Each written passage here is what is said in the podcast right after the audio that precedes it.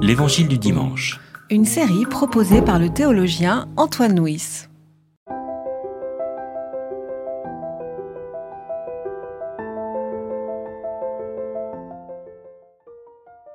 Écoutez une autre parabole. Il y avait un maître de maison qui planta une vigne. Il l'entoura d'une haie, y creusa un pressoir et y construisit une tour, puis il la loua à des vignerons et partit en voyage. À l'approche des vendanges, il envoya ses esclaves chez les vignerons pour recevoir les fruits de la vigne.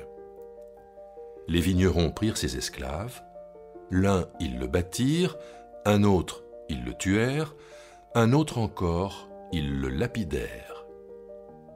Il envoya encore d'autres esclaves, en plus grand nombre que les premiers. Les vignerons les traitèrent de la même manière. Enfin, il leur envoya son fils, en disant Ils respecteront mon fils. Mais quand les vignerons virent le fils, ils se dirent C'est l'héritier, venez, tuons-le, et nous aurons son héritage.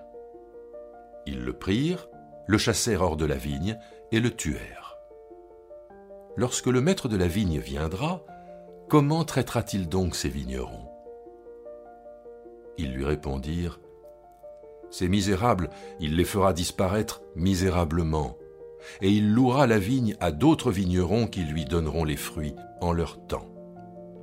Jésus leur dit N'avez-vous jamais lu dans les Écritures C'est la pierre que les constructeurs ont rejetée qui est devenue la principale, celle de l'angle. Cela est venu du Seigneur. C'est une chose étonnante à nos yeux. C'est pourquoi je vous le dis, le règne de Dieu vous sera enlevé et sera donné à une nation qui en produira les fruits.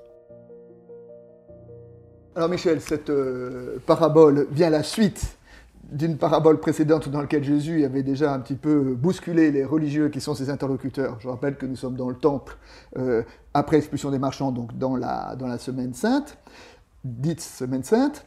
Et euh, donc la parabole précédente se termine lorsque Jésus leur avait dit, les collecteurs des taxes et les prostituées vous devanceront dans le royaume de Dieu, ce qui devait être un petit peu dur à entendre pour ses interlocuteurs. Et là, il en rajoute une couche avec euh, cette parabole des, mauvais vignerons où euh, euh, carrément il, déclare à ses, religieux que, que, que, la vigne leur sera retirée. Alors, donc rentrons un peu dans cette parabole. Et alors d'abord, commençons par évoquer un peu le contexte. Donc, une vigne, les vignerons, à quoi ça fait penser cette parabole? Ah je crois non seulement ça fait penser, mais c'est une citation. Une citation, une citation littérale donc d'Isaïe 5. Euh, hein, on en a fait d'ailleurs un cantique. Mon bien-aimé avait une vigne sur un coteau fertile. Il y planta une vigne, il bâtit une tour, creusa un pressoir, Vous etc. Nous chanter?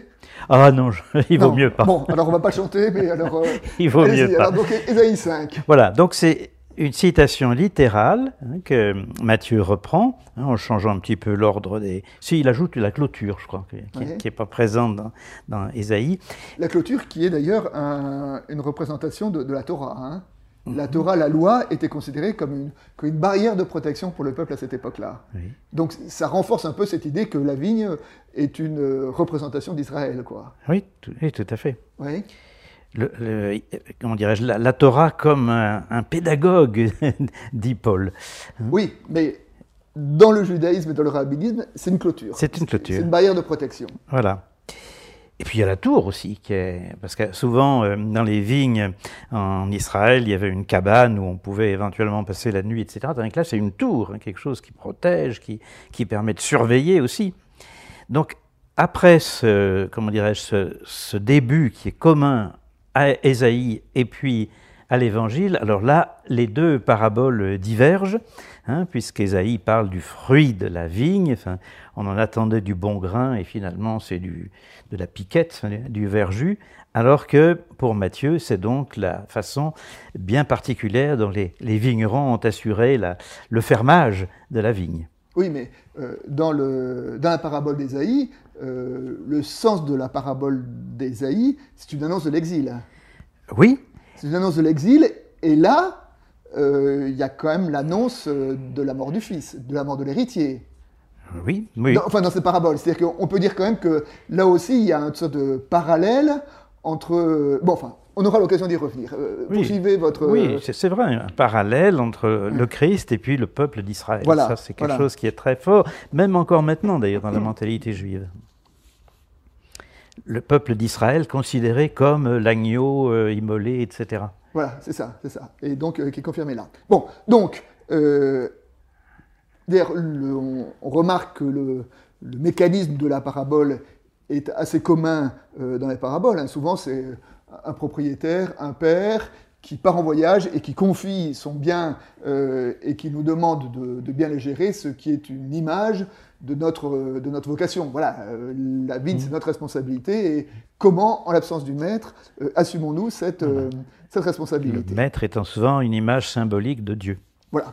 Et donc, donc voilà, donc les, les vignerons ont donc la responsabilité de la vigne et le maître envoie différents, euh, différentes vagues de, De serviteurs. de serviteurs pour de recevoir euh, le fermage. Voilà. Alors comment peut-on l'interpréter cela? En son temps. Non. Alors souvent on le comprend comme euh, ces serviteurs, on les comprend souvent comme des, les envoyés, enfin c'est-à-dire les, les prophètes. hein.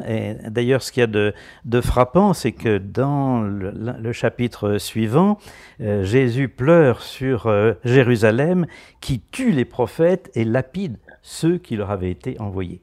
Tout comme les serviteurs envoyés par le maître sont lapidés par euh, les métayers. Voilà. Donc là, euh, le texte annonce euh, bah oui, bah, la mise à mort des envoyés, la mise à mort des prophètes, euh, ce qui nous donne quand même une, image de, de tension. Sauf que on peut envisager que, là encore, les interlocuteurs de, de Jésus se considéraient comme les, intendants- comme les descendants des prophètes, Hmm. donc comme étant plutôt du côté des persécutés que des persécuteurs. Et là, par la parabole, discrètement, Jésus inverse les rôles et dit Vous vous dites euh, descendants, enfin, vous vous inscrivez dans la, dans la tradition des prophètes, mais en fait, c'est vous qui êtes les persécuteurs de- des prophètes. D'ailleurs, on, on trouve ça ailleurs dans, On trouve ça ailleurs dans l'Évangile, euh, oui. dans l'évangile dans lequel Jésus dit euh, Vous honorez les prophètes, mais si vous avez été dans leur temps, vous les aurez persécutés comme les autres. Vous leur établissez de beaux tombeaux, mais Voilà, voilà, mais voilà. Donc, les différents envoyés, les différents prophètes sont, sont persécutés, et puis, après ces différents envois, euh, donc euh, l'envoi du Fils. Oui. Alors là, on on a l'impression que enfin, le maître de maison est quand même un peu naïf. Enfin, envoyer son fils, alors que les envoyés précédents se sont fait tuer, quelle drôle d'idée quand même d'envoyer le fils chéri au, au casse-pipe. Oui, enfin, il espère un peu, hein, parce qu'il dit il leur envoyait leur fils en disant Ils respecteront mon fils. Oui. Il les croit meilleurs qu'ils ne sont. Il les pense à, leur, à son image et à sa ressemblance. C'est peut-être là qu'est l'erreur.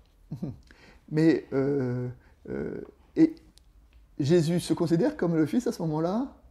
Au moment où il dit la parabole, est-ce que là Jésus, euh, enfin, tel que Matthieu inscrit cette parabole-là, annonce sa propre mort, en fait, la mort du Fils, mais c'est lui le Fils. Oui, sûrement, oui. Euh, surtout avec le- la citation du psaume qui suit. Enfin, on va y revenir dans un moment. Oui, tout à fait, tout à fait. Alors, euh, donc, il envoie le fils, et d'ailleurs, c'est assez étonnant parce que donc, il- le père envoie le fils en disant euh, Ils respecteront mon fils. Et réaction des vignerons en disant C'est l'héritier. C'est l'héritier, tuons-le pour récupérer son héritage un peu. C'est ça, oui. Ça correspond à.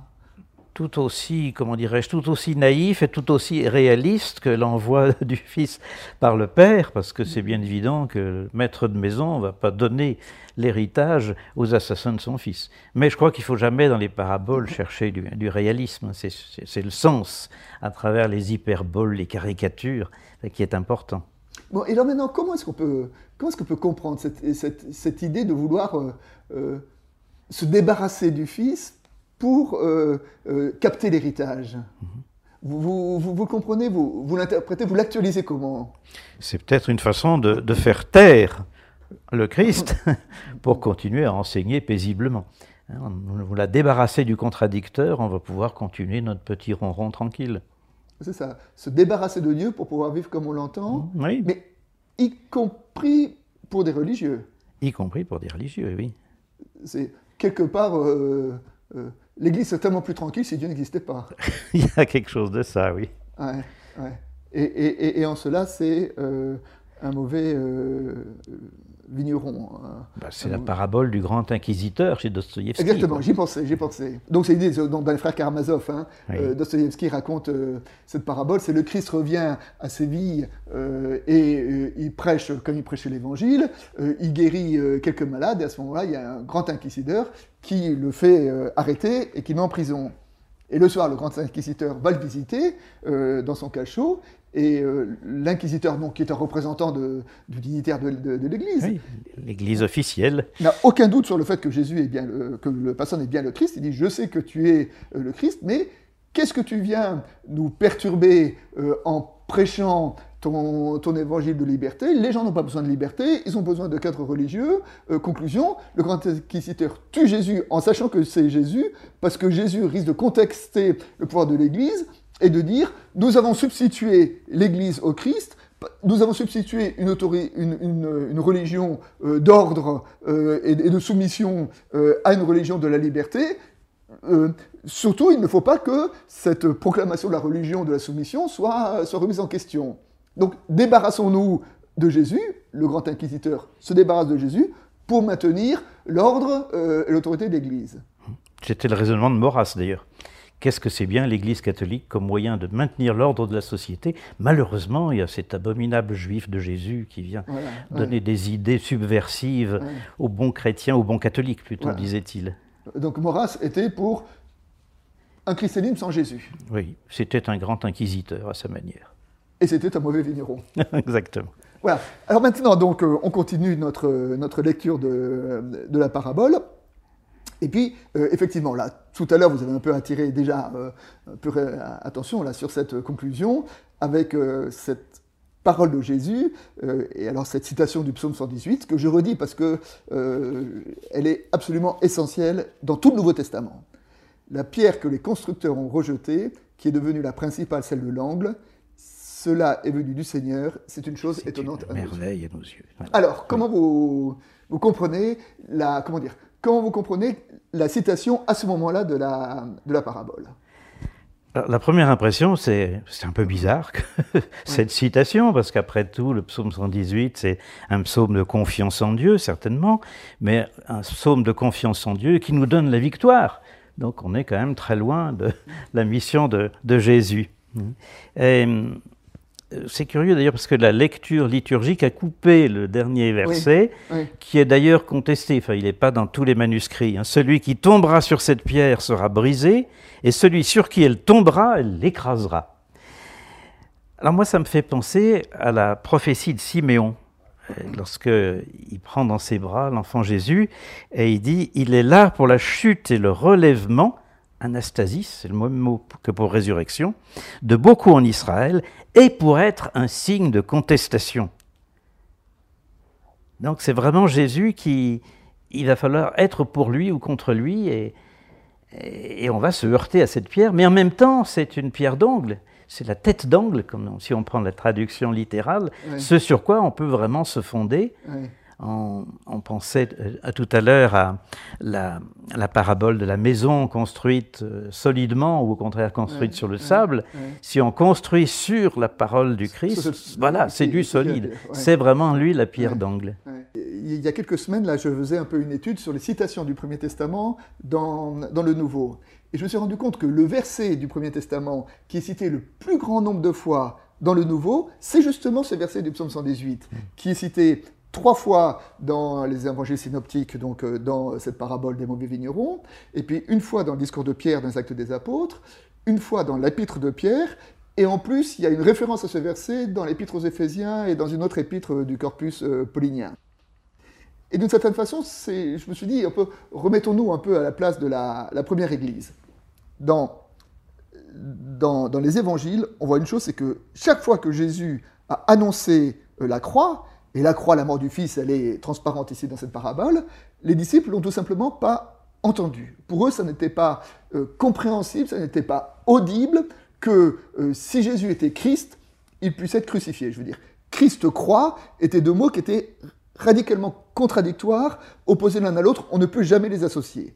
Et pourtant, Jésus a été crucifié, c'est un fait, et donc ça, ça a été une dévastation dans la compréhension et dans l'univers religieux des disciples. Et après, Jésus est Christ par la résurrection. Et donc, euh, ben, la première Église a bien été obligée d'essayer de, de, comprendre comment articuler le mot Christ et le mot croix. Et un des versets sur lesquels il s'est appuyé, c'est justement sur celui-là. La pierre qui a été rejetée est devenue la pierre d'encre, c'est-à-dire la pierre principale. Et la pierre qui a été rejetée, c'est-à-dire que la croix qui est la, le symbole du rejet radical, et eh bien la croix est justement ce sur quoi on va reconstruire euh, une théologie et on va reconstruire une foi. Et donc c'est et cette, ce défi qui fut celui euh, de la première Église, eh ben c'est appuyé sur, euh, sur ce verset du psaume 118. Et il y a quelque chose d'un petit peu étonnant, c'est que vous savez, ce qui est rejeté est devenu le principal. Mmh. Et ça me fait penser qu'il y a une une discipline de la euh, sociologie qu'on appelle la rudologie. Et la rudologie, c'est l'étude d'une société à partir de ses poubelles. À partir de dis-moi ce que tu rejettes et hmm. je te dirai qui tu es. Hmm. Et bien d'une certaine façon, euh, je trouve que euh, là, cette, ce verset, ce principe de la rudologie est une façon de, de dire la croix. C'est justement l'essentiel, ce qui permet de comprendre quelque chose, c'est par ce qui a été rejeté et euh, c'est par, euh, par, la croix. Quoi. Et donc euh, cette parabole des, des, mauvais vignerons est une façon d'annoncer le, le, rejet et la mort du Fils, mais de dire aussi en quoi la mort du Fils est le, le commencement d'une nouvelle histoire. Et cette nouvelle histoire, ben, c'est l'histoire de l'Église, et c'est l'histoire dont nous sommes les héritiers, et c'est cette histoire-là que nous sommes euh, invités à, comprendre, à actualiser, à habiter, y compris à travers notre, euh, notre lecture de la parabole des mauvais vignerons.